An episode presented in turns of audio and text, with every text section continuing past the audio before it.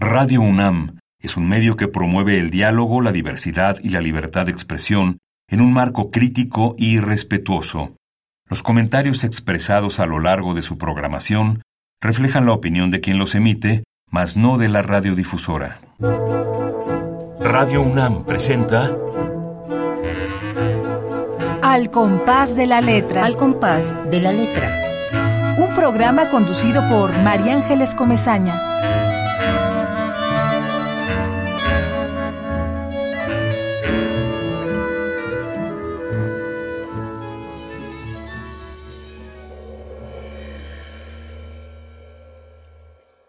Este es el poema con el que empieza el libro Canciones en voz baja. Lleva un epígrafe de Paul Valéry que dice, vayamos a la ola a revivir. Cuando se acerca a olerme a la hora en que me duermo, con los ojos cerrados le toco la cabeza y también yo desciendo a ese lugar donde está en duerme vela apegado a su hambre, sed y sueño, respirando y perdido en el mar de su cuerpo. Yo también soy un mar, pero lo olvido, hasta el momento en el que me desapego y me dejo mecer por mi oleaje que viene y va por playas de mi infancia, donde hubo otro perro con el que jugaba y era yo toda cuerpo.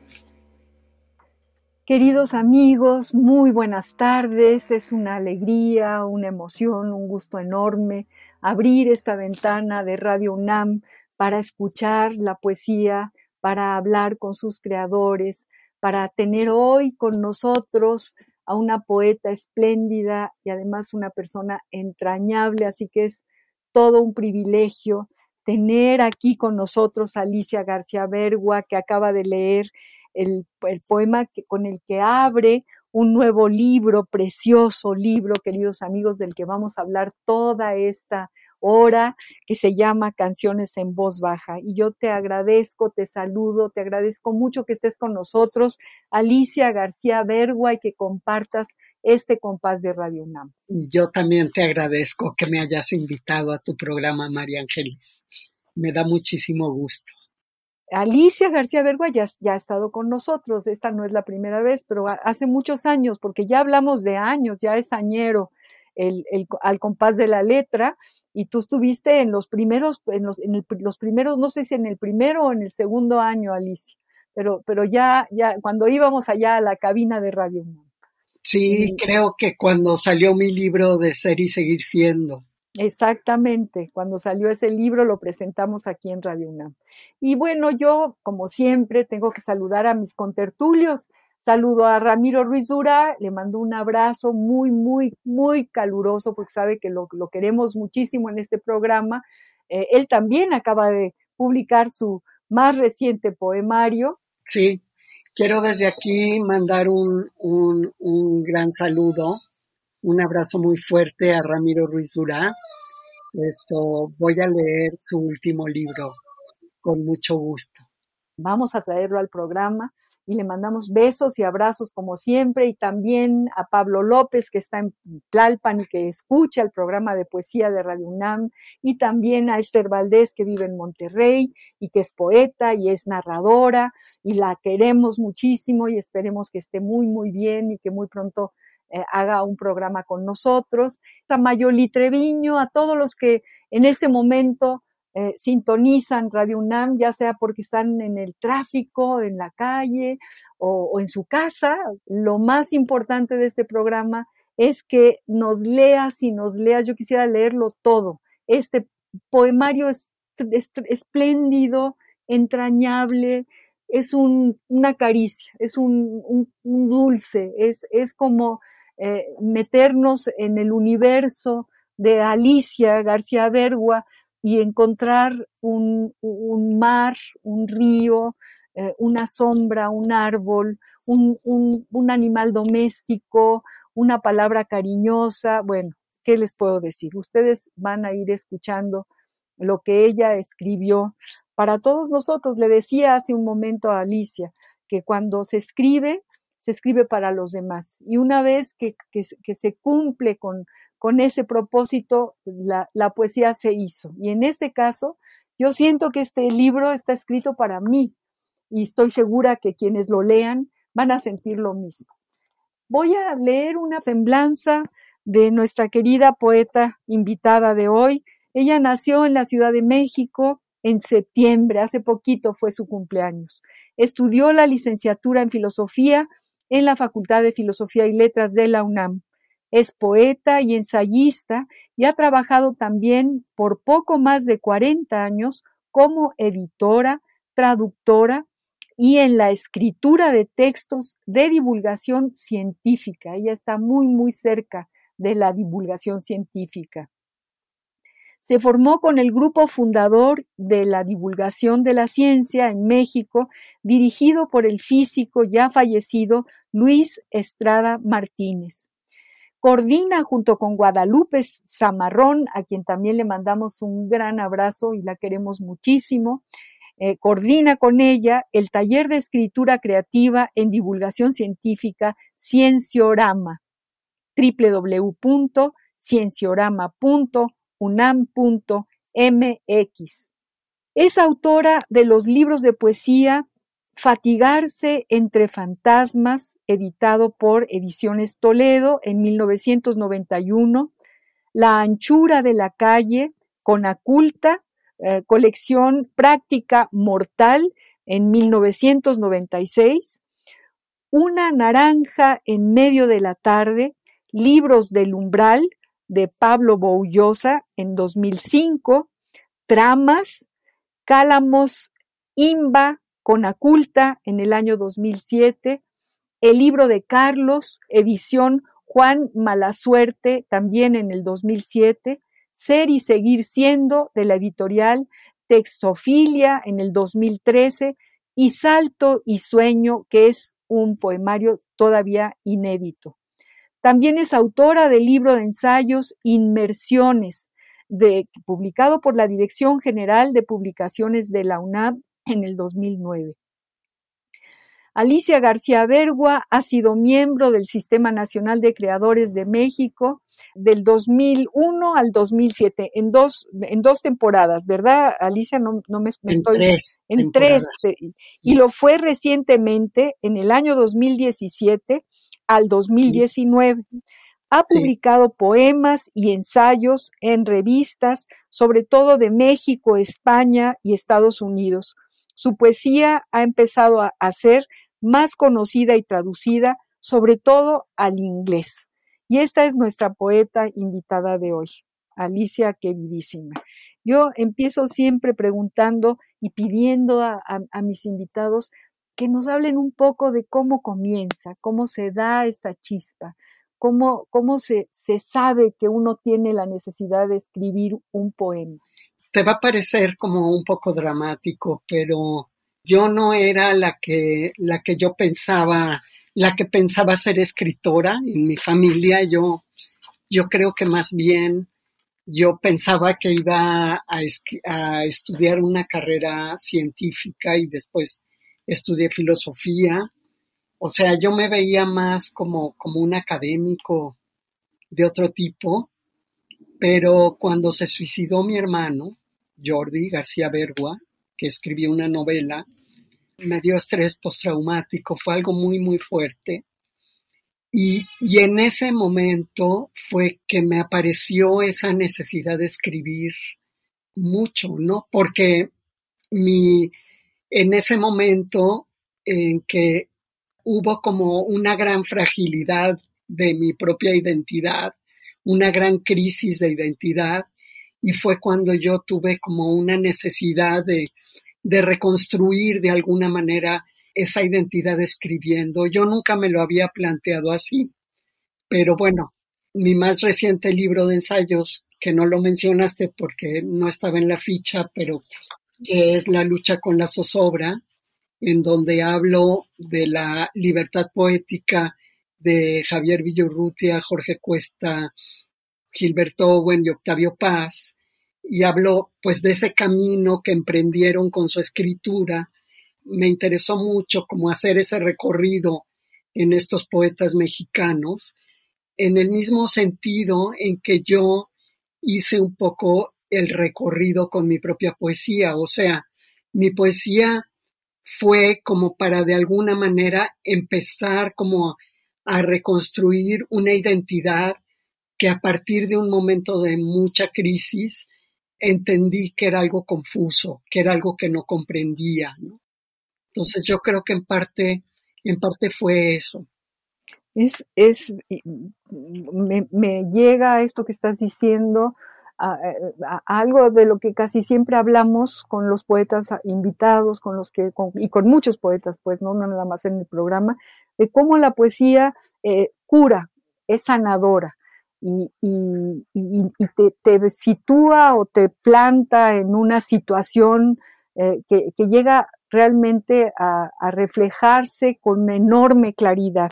Y en esa medida, en la medida en que eh, eh, con esa claridad tú puedes comprender o entender lo que, lo que te está pasando. Siempre preguntamos, ¿la poesía llega a fondo? ¿La poesía cura? Eh, yo creo que esto que tú estás diciendo tiene mucho, o sea, la identidad, el que te haya legado una identidad la poesía, fue también una especie de curación de tu propia alma, Alicia. No lo sé, yo creo, como Jorge Cuesta también lo pensaba, y como otros poetas lo piensan, que la poesía también es conocimiento, que la poesía es introspección, ¿no?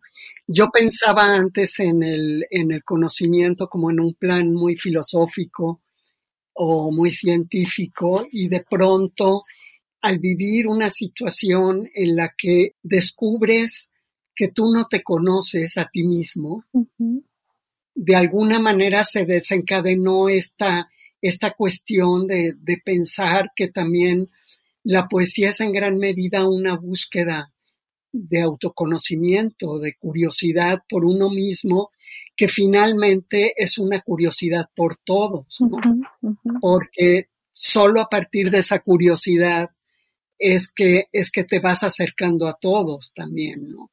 Y te vas sintiendo parte de todos. Así es. Así es. Sí, es realmente, son muchas, digamos, las situaciones, es decir, ¿cuál fue tu primer poema? Justo cuando eras un adolescente, cuando ya eras una joven, ¿cuál, ¿cuándo fue tu Fíjate que yo empecé a escribir unos poemas como más de juego cuando estaba en preparatoria y me acuerdo que, bueno, mi hermano, mi hermano escribía escribía una novela muy jovencito, bueno, mi hermano escribía unas maravillas y leía unas maravillas. Yo no era tan lista, ¿no? Entonces ahí escribía unos versitos y una vez que les leía a mis papás me dijeron que de dónde los de dónde los había copiado.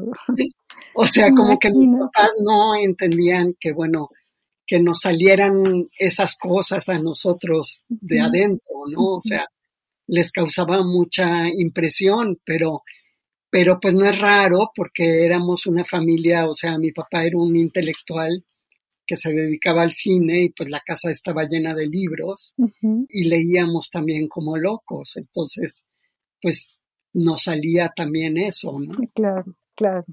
Este libro, este precioso libro, Canciones en voz baja, está dedicado a la palabra que tú seleccionaste como ruta para el compás, para este compás, para este programa, y que es la palabra del exilio. Es una radiografía, uh, un mapa, una cartografía de, de la piel del exilio. ¿Por qué el exilio ahora después veremos lo que dice el diccionario del español de México, así como, un, como una especie de, pequeño salto y además como un homenaje a Pancho Segovia, que es el que hace este diccionario, uno de los que lo hacen. Pero tú dinos, eh, ¿por qué en, este, en, en canciones en voz baja, tú retomas el exilio, tu propio exilio, el exilio de tu familia, tu abuela, tu madre, tu padre, la guerra, en fin, todo esto que, nos cuentas, todo esto que tú te cuentas a ti misma. Es un tema que entre los múltiples temas de mi poesía, pero que ha sido, ha sido un tema bastante recurrente, esto de la vida familiar y, el exilio de mis padres, pero en este, en este libro en especial, yo me di cuenta, siempre había como una especie como de idea de que entre quiénes eran tus padres que finalmente eran exiliados, aunque llegaron ambos bastante jóvenes a, México, ¿no? quiénes eran y tú había como una especie de no continuidad y que esa continuidad era su exilio. Pero en la medida en que pasa el tiempo, en que uno envejece, en que uno se da cuenta de que no es tan diferente de, de sus ancestros ni de sus padres, que no, es, que no eres tan diferente del resto, y te das cuenta de que hay una continuidad en eso, o sea, que esos sentimientos de exilio que tuvieron mis padres, que, que fueron sentimientos intensos y tremendos, pues forman parte de ti, ¿no? Sí, sí, sí, totalmente. A mí, a mí lo que me, lo que me descubre este libro justamente es, es esta sensación de estafeta, es decir, es un, es un dolor que, que, yo tomo la estafeta de ese dolor, no sé por qué, ni siquiera lo sé, no, no sé por qué, porque eh, ellos también, mis padres vienen de, de, de, España en la guerra civil y aquí, aquí nazco yo, mi hermano nace en Cuba, pero aquí nazco yo y yo soy absolutamente mexicanísima y además quiero serlo. O sea, yo recuerdo que, que cuando llegó uno de mis tíos, porque fueron llegando poco a poco, eh, y, vio que mi madre estaba sembrando un geranio en una macetita en, en el balcón de la casa, eh, le quitó el, el geranio, lo sacó de la raíz y le dijo, no podemos sembrar aquí, tenemos que regresar. Son cosas así que, que se te quedan como en la memoria, clavadas para siempre, ¿no? Es decir, y entonces era un poco como, como decir, yo sí soy el geranio y me voy a, me voy a sembrar, ¿no? Yo, sí quiero, quiero eh, quiero que salgan aquí las raíces. Y este libro me, lleva, en mi caso personal, y, yo supongo que quienes lo lean van a sentir afinidades muy profundas, porque, porque todas las historias conllevan un exilio, todas las historias traen en la piel un exilio, una pérdida, un, más allá. Yo, yo quiero leer este pequeño poema Dice Alicia García Bergua, dice, mi soledad es honda, viene desde mi infancia. Su agujero se ajusta solo a mí. Observo sus desgarros, sus hilos sueltos colgando en el vacío, pero nadie me obliga. Necesito hacerlo para sentir los bordes de mi ser. Qué manera de reconocerte de tomar la poesía y dibujarte a ti misma, Alicia. Bueno, sí, pero es como una soledad, una soledad que yo creo que en ese ambiente, en ese ambiente del exilio, esto, del exilio de la guerra civil española, todos de alguna manera lo sentíamos. O sea, yo creo que la gente que viene, que, que viene de, de lejos y que no sabe muy bien quién es y todo. Esto, todos los miembros de una familia, por muy juntos que estén, sienten unos a otros sus soledades, ¿no? Claro. Mi madre tuvo que estar durante toda la guerra separada de, de sus padres, ¿no? Y con unos tíos, y yo siempre, pues, pues imaginaba, mi madre fue una niña muy sola, y entonces, pues al tenernos a nosotros de hijos, pues nos lo transmitió de alguna manera, ¿no? Claro, claro. Vamos a ver qué dice el diccionario del español de México, que, que ya, ya, ya, les, ya les comentamos, queridos amigos, eh, que siempre acudimos a este diccionario que está escrito por poetas, está escrito por lingüistas, pero pero también de pronto se asoma la poesía. Pero bueno, en este caso, la definición de exilio de este diccionario del Colegio de México es muy pequeñita, es muy pequeñita, y yo creo que la gran definición de exilio está en canciones en voz baja, que tenemos que seguir leyendo. Pero bueno, eh, escuchen a ver qué dice este diccionario sobre la palabra, esta palabra exilio. La ruta de la palabra.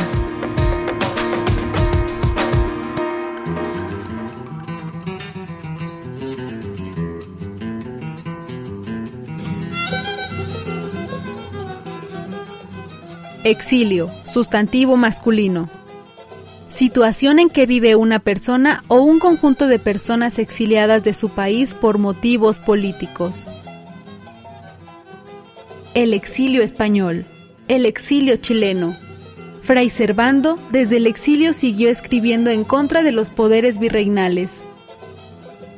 Diccionario del Español de México del Colegio de México.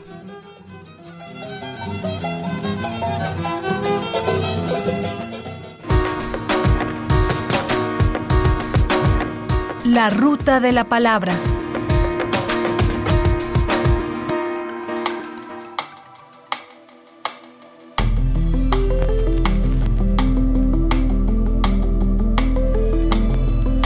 Al compás de la letra.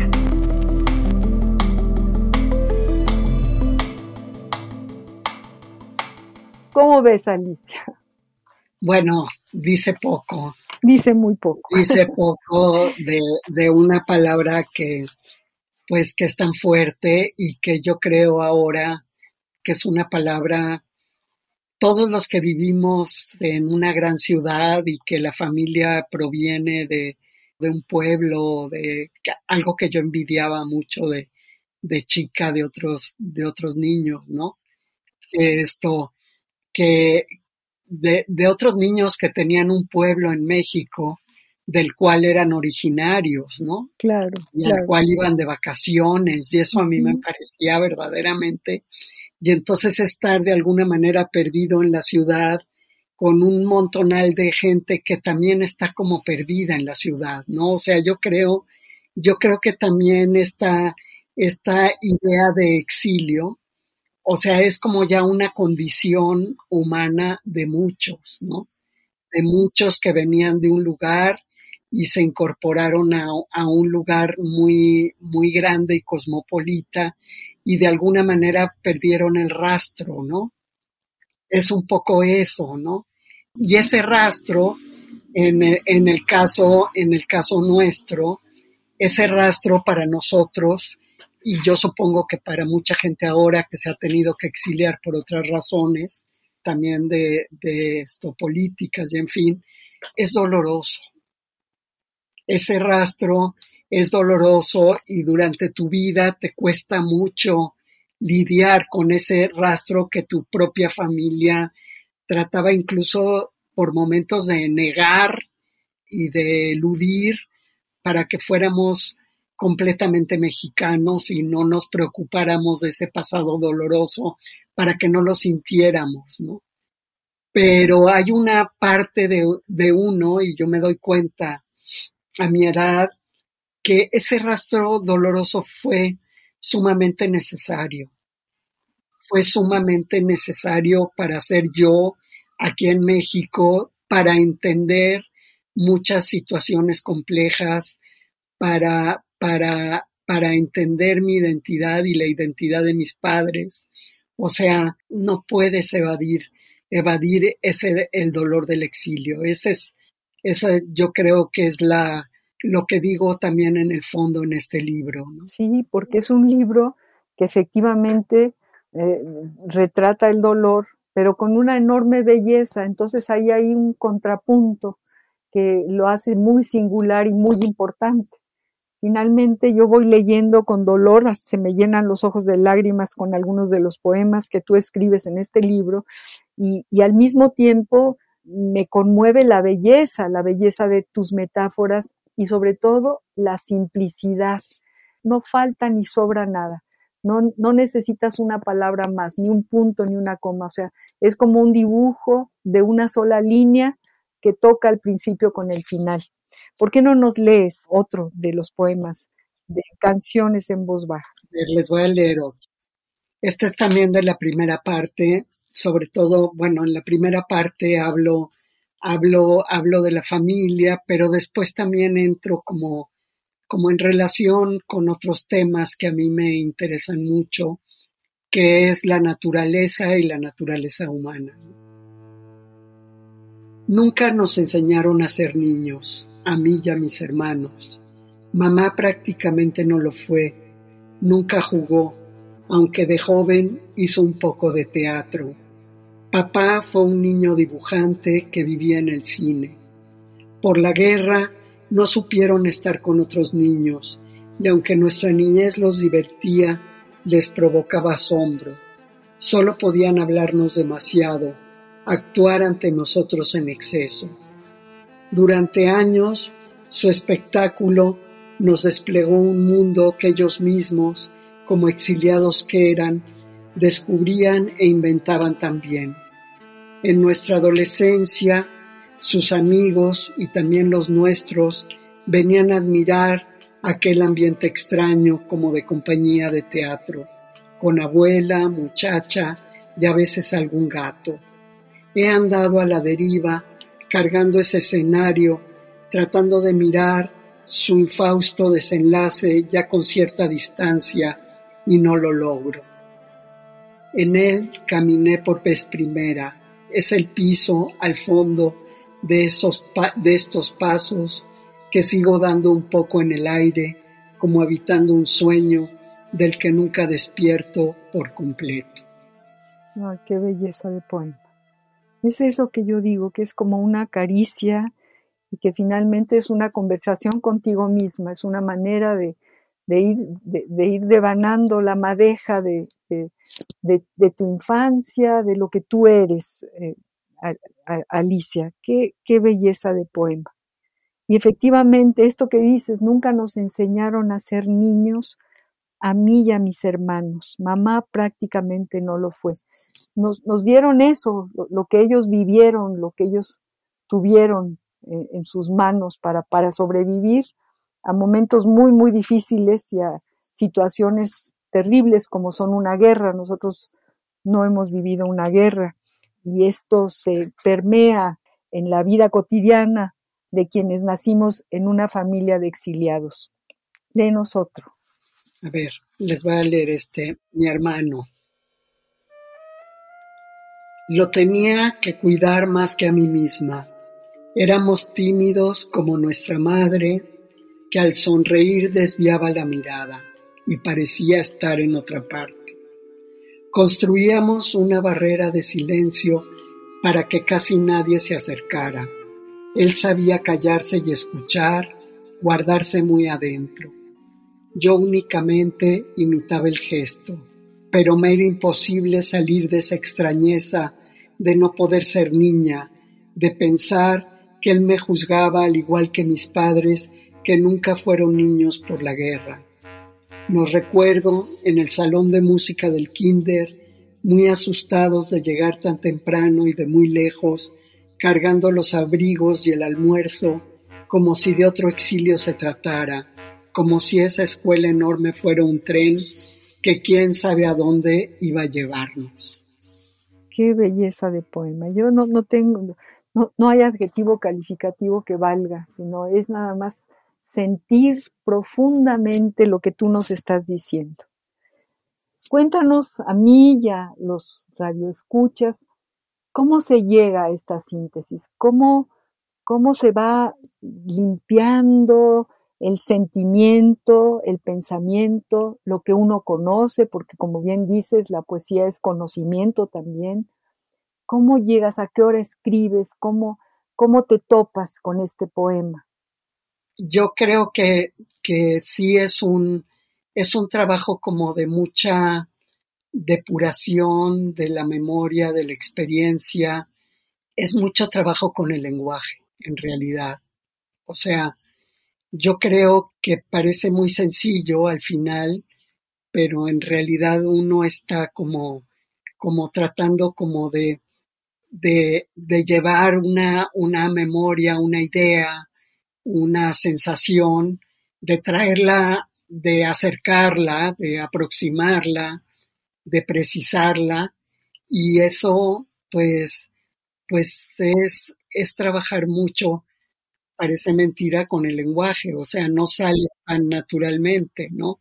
Yo le debo, debo reconocer aquí que, bueno, yo he, yo he escrito en compañía de, de muchos amigos entrañables, poetas, que nos leemos poemas, esto unos a otros, pero hay una, hay un amigo en común de María Ángeles y mío que es Antonio del Toro, que a mí me, me ha ayudado mucho a llegar a escribir lo que, lo que escrito en el sentido de su visión de la poesía, de esta visión de, de este trabajo delicado con el lenguaje que la, que la poesía implica. ¿no?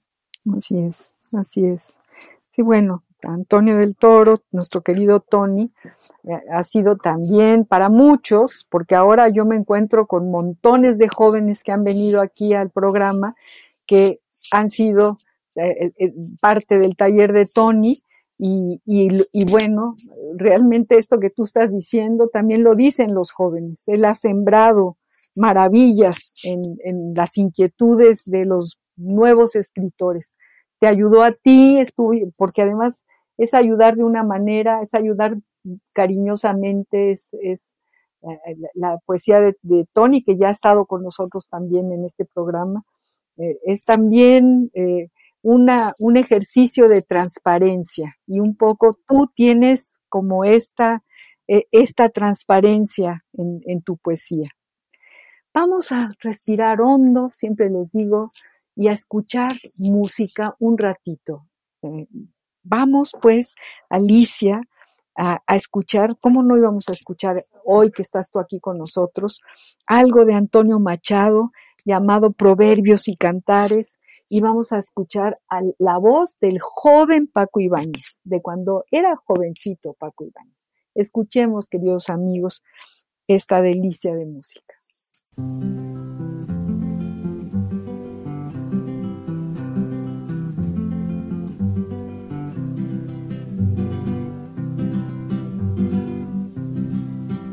Nuestras horas son minutos cuando esperamos saber y siglos cuando sabemos lo que se puede aprender y siglos cuando sabemos lo que se puede aprender. La envidia de la virtud hizo a Caín criminal. Gloria a Caín y el vicio es lo que se envidia más. Gloria a Caín y el vicio es lo que se envidia más. No extrañéis dulces amigos que esté mi frente arrugada.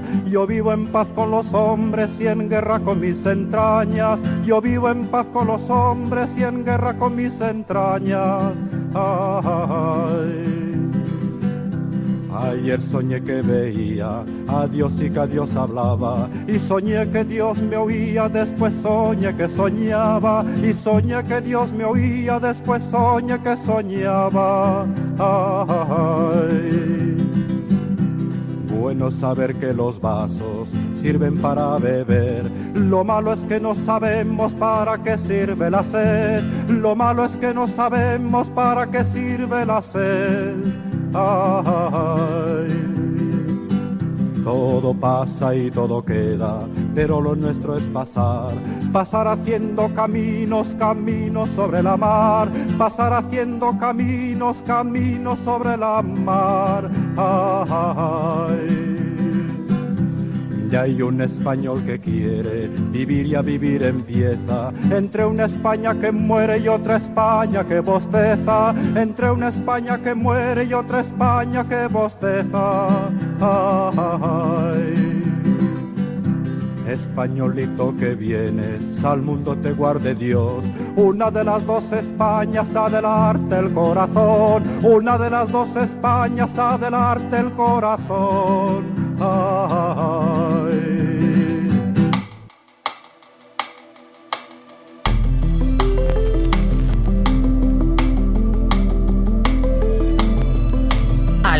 de la letra.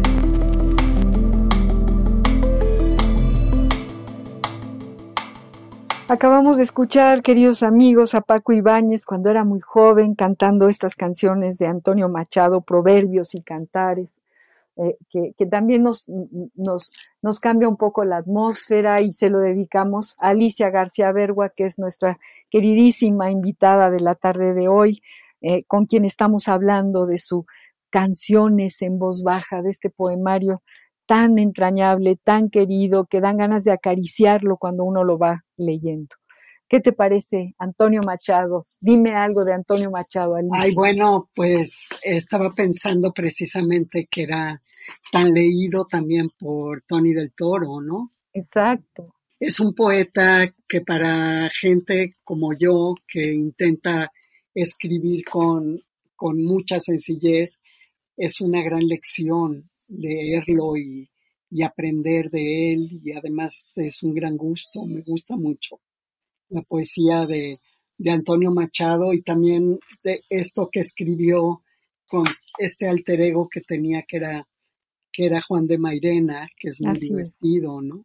Muy divertido, muy Muy divertido. divertido. O sea, es un, no era un súper escritor. un enorme es- escritor. ¿Por qué no nos cuentas algo más sobre el camino de este poemario? Algo más y nos lees más poemas. Alicia. Sí, claro que sí.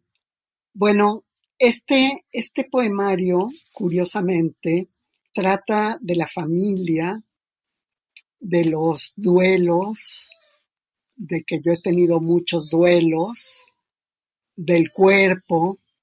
Trata como, como que reúne muchos, muchos temas que a mí, que a mí me inquietan, me inquietan mucho. Les voy a, les voy a leer este poema que dice que está dedicado a, a mi marido, eh, Carlos García Tort, que falleció hace 15 años. Desde que mi marido murió, he ido recuperando poco a poco ese cuerpo que dejaba en sus brazos por momentos. Ahora lo percibo como en la pubertad, cuando me internaba con él en lo desconocido que sentía. Otra vez aprendo de su ignorancia, de su torpeza y de su soledad. Ahora que atiendo sus mínimos achaques y camino con él todos los días, sin que ya nadie lo vea o tome en cuenta, lo empiezo a disfrutar como cuando corría largos trechos regresando de la secundaria. Me despedía de él en ese entonces, ahora lo sé y ahora lo reencuentro. Él es el misterio final para el que siempre estaré ciega. Él es yo y lo veo solamente al pasar. Fíjate que qué difícil escribir esto y qué, y qué bello al mismo tiempo. Eh, el- este final, cómo, cómo retomas eh, todo lo que estás diciendo. Uy, cuando me internaba con él en lo desconocido que sentía. Otra vez aprendo de su ignorancia, de su torpeza y de su soledad. Ahora que atiendo sus mínimos achaques y camino con él todos los días sin que ya nadie lo vea o tome en cuenta, lo empiezo a disfrutar como cuando corría largos trechos regresando de la secundaria. Que retomas partes de tu vida y, bueno, lo haces un, todo, haces de, todo lo que, de todas tus circunstancias, de toda tu historia, eh, vas, vas entresacando, vuelvo a decir, vas devanando esta, esta madeja. Porque también nos hablas del amor a, a, tu, a tu mascota, a tu perro, en este primer poema en donde tú cierras los ojos y él te huele, y entonces nos llevas a la atmósfera de la vida cotidiana de tu casa, de la vida cotidiana donde, la, donde supongo que, entrará la, luz por la ventana y de tus caminatas cotidianas con, acompañada de este maravilloso perro que todos acabamos adorando cuando leemos tu poemario, Alicia.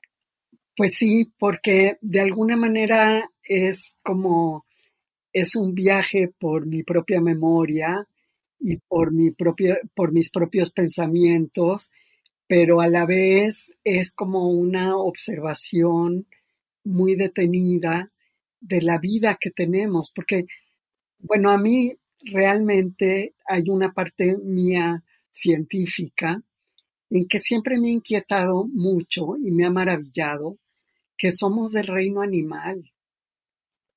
O sea, más que decir esta cosa de, de, negar es la animalidad y pensar que qué espirituales somos y todo eso.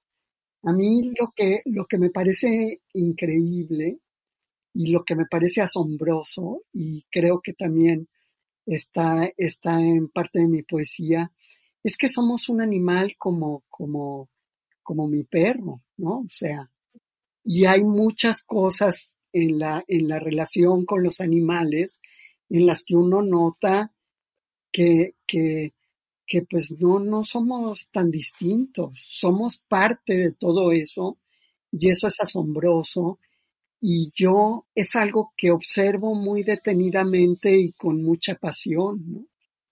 Fíjate que este poema que yo puse, incluso me atreví a poner porque yo escribo dibujitos y palabras mientras voy leyendo, eh, en el mismo, en el mismo libro precioso, ahí soy tremenda.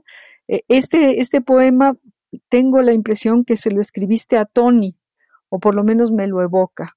Y dice así, dice, ¿qué somos sin el cuerpo que a todo da sentido? No importa cómo esté, aunque coge, aunque una mano tenga que ayudar a la otra. El cuerpo siempre sabe cómo seguir viviendo.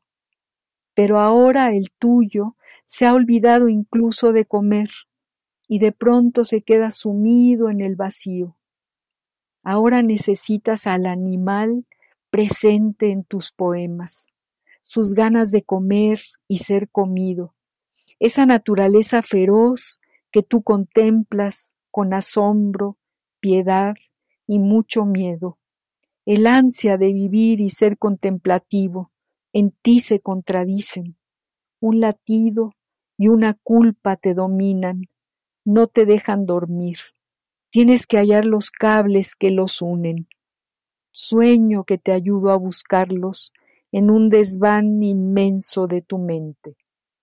Este poema yo siento que es, que es, para Tony, es para Antonio del Sí, sí es para Tony.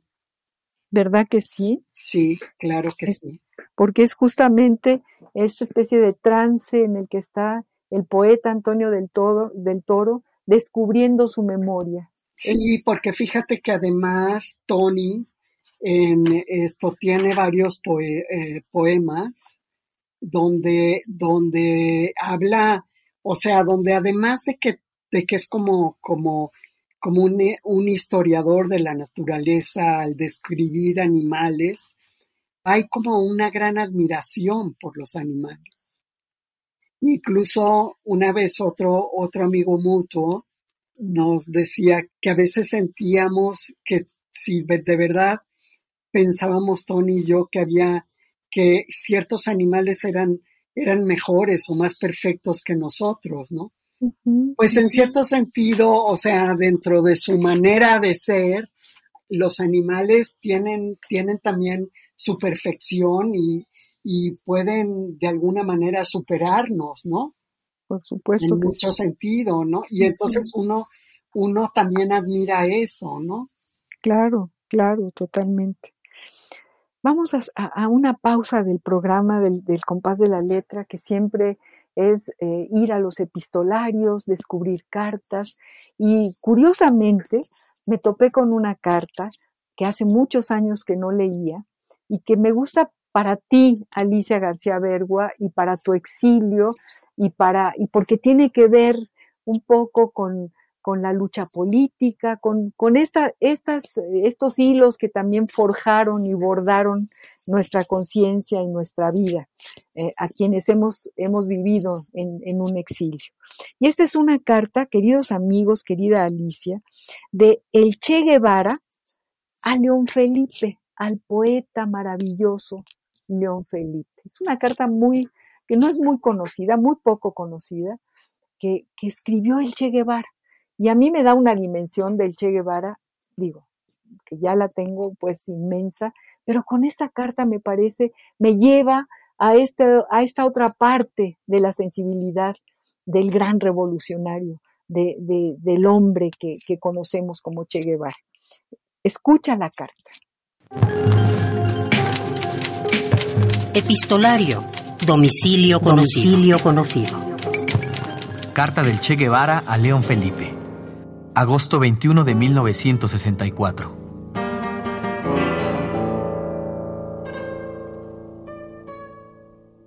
Hace ya varios años, al tomar el poder la revolución, recibí su último libro, dedicado por usted. Nunca se lo agradecí, pero siempre lo tuve muy presente. Tal vez le interese saber que uno de los dos o tres libros que tengo en mi cabecera es El Ciervo.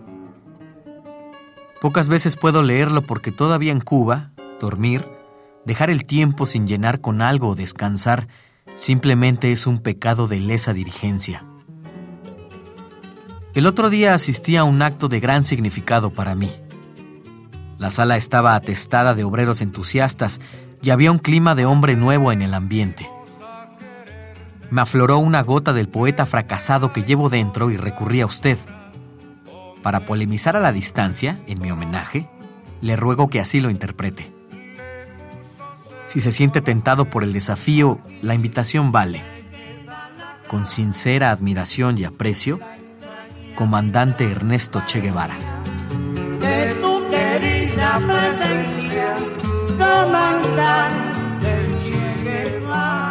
Voz, Omar III. Epistolario. Domicilio conocido. Domicilio conocido. ¿Cómo ves esta carta, Alicia? Queridos amigos, ¿cómo ven una carta del Che Guevara al gran pues poeta que quizá, que quizá él, él, él, también pensaba en ser poeta. Pues aquí lo dice, ¿no? El poeta fracasado que llevo dentro de mí. Pero me parece... Es, muy, es, muy, es muy curioso lo que dice, porque es como un aspecto de su personalidad que no, pues que no, no es tan notoria. Y también de León Felipe, Nunca me imaginé que León Felipe le mandara al Che Guevara el siervo dedicado por él. Es algo también que me, me asombra, me parece bellísimo, ¿no? Es como una... Pues es que yo creo, yo creo que en realidad, pues como dice un poeta español que, que esto que es amigo mío y que, que a mí me fascina como escribe, Francisco José Cruz. Uy, sí. La poesía es una manera de vivir. Claro. Una manera de vivir que es difícil de asumir, que bueno, que León Felipe la tenía, ¿no? Así es. Esto, es toda una manera de vivir pues contemplativa de alguna manera, y, pero que también tiene en esa contemplación que es la poesía, pues hay una, hay una plenitud que a lo mejor no, no logras tener con, con la acción, ¿no? o sea, porque la acción te lleva de una cosa a otra y no e impide e impide ese ese ocio esto necesario para sumergirse para sumergirse en la vida que es la poesía claro claro. Y yo sí creo que, que eso es lo más importante. Yo creo que ahora debería ser como parte parte de la ética. Yo también creo que tiene que más que más que actuar, actuar sin pensar y, decidir las cosas sin esto, sin, sin tomar distancia. Yo creo que la actitud moral debería ser precisamente asumir la actitud poética de, de contemplar, de contemplarse, de entender profundamente, de entenderse más profundamente. Yo creo que la poesía ayuda a eso. y, y, regresando un poco a los epistolarios, yo creo que descubrimos a un Che Guevara o una parte pequeñita del Che y a un León Felipe en una carta. En una carta. Es curioso. Eh, León Felipe le, se fue seguramente al correo y compró un timbre y lo pegó en el sobre y, y, y, me, y le mandó el libro. Me parece verdaderamente... Pero bueno, quién sabe qué, qué, qué, mensaje le quería mandar también, ¿no? Sí, claro, claro. Pero bueno, luego eh, el, el, mensaje que, que, interpreta el Che, eh, qué maravilla pensar en, en, la cabecera de la cama del Che con, con, los libros que lo acompañan en sus sueños, ¿no? Y uno de ellos, El Ciervo, qué, qué fantástico. Alicia querida, se está yendo el tiempo y queremos seguir escuchando poemas tuyos de esta belleza de canciones en voz baja. ¿Qué nos vas a leer? Les voy a leer poemas del final del libro, que son poemas como de otro tipo, que no hablan, no hablan del exilio ni de la familia, pero hablan también de otro tipo de experiencia poética. Mi perro come el pan que arrojan a los pájaros.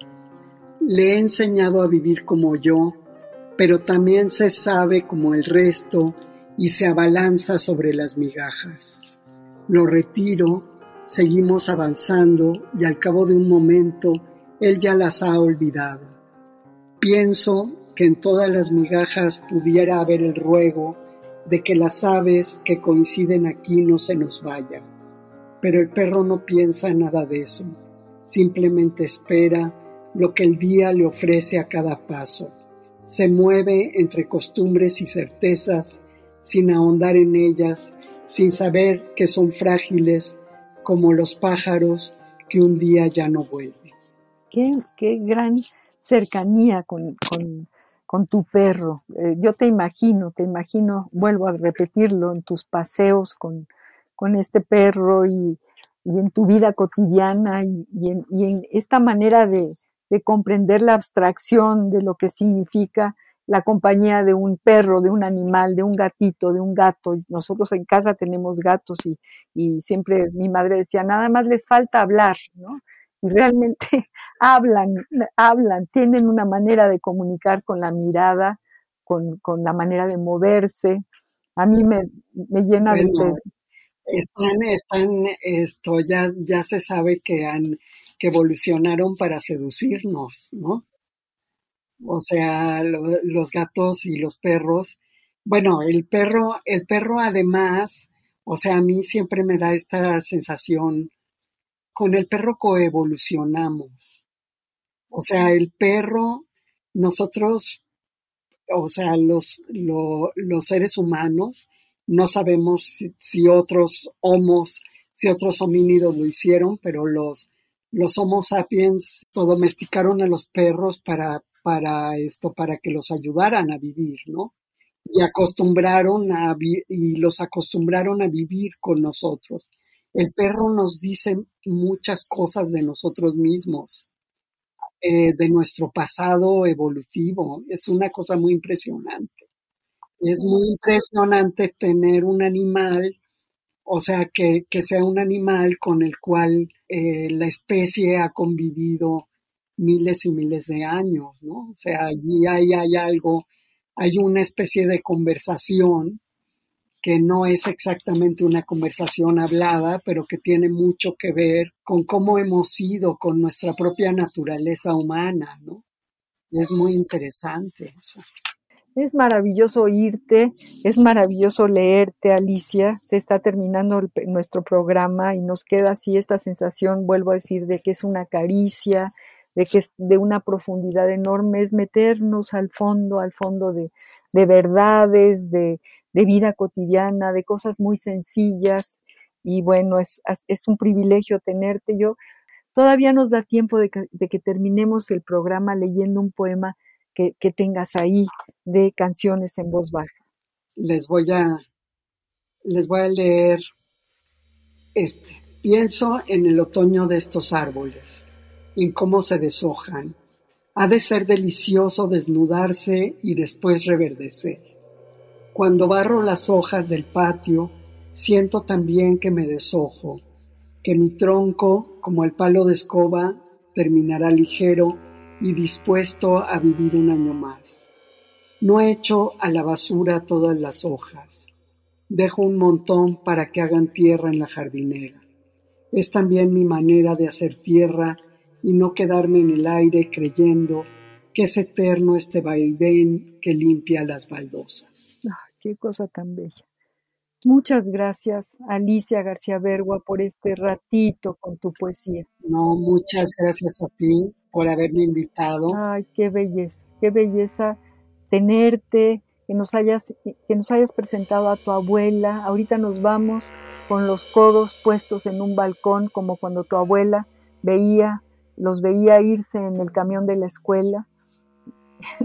y, nos dejas con esta, con esta delicia de descripción de, la soledad de tu madre, de tu padre, de las fiestas, del ruido, de cómo tú observabas mientras ibas creciendo toda esta parte eh, en la que los mayores eh, trataban de, sentirse, eh, de buscarse, de encontrarse, de sentir quiénes eran.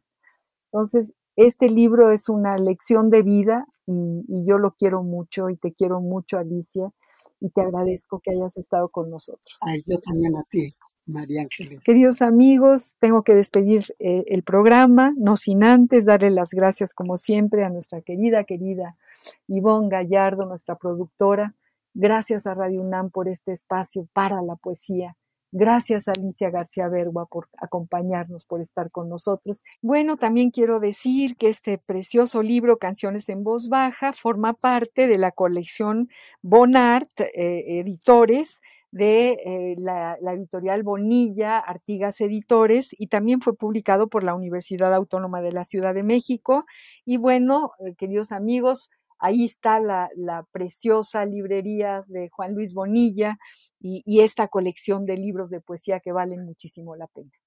Los espero el próximo jueves de 6 a 7 de la noche al compás de la letra.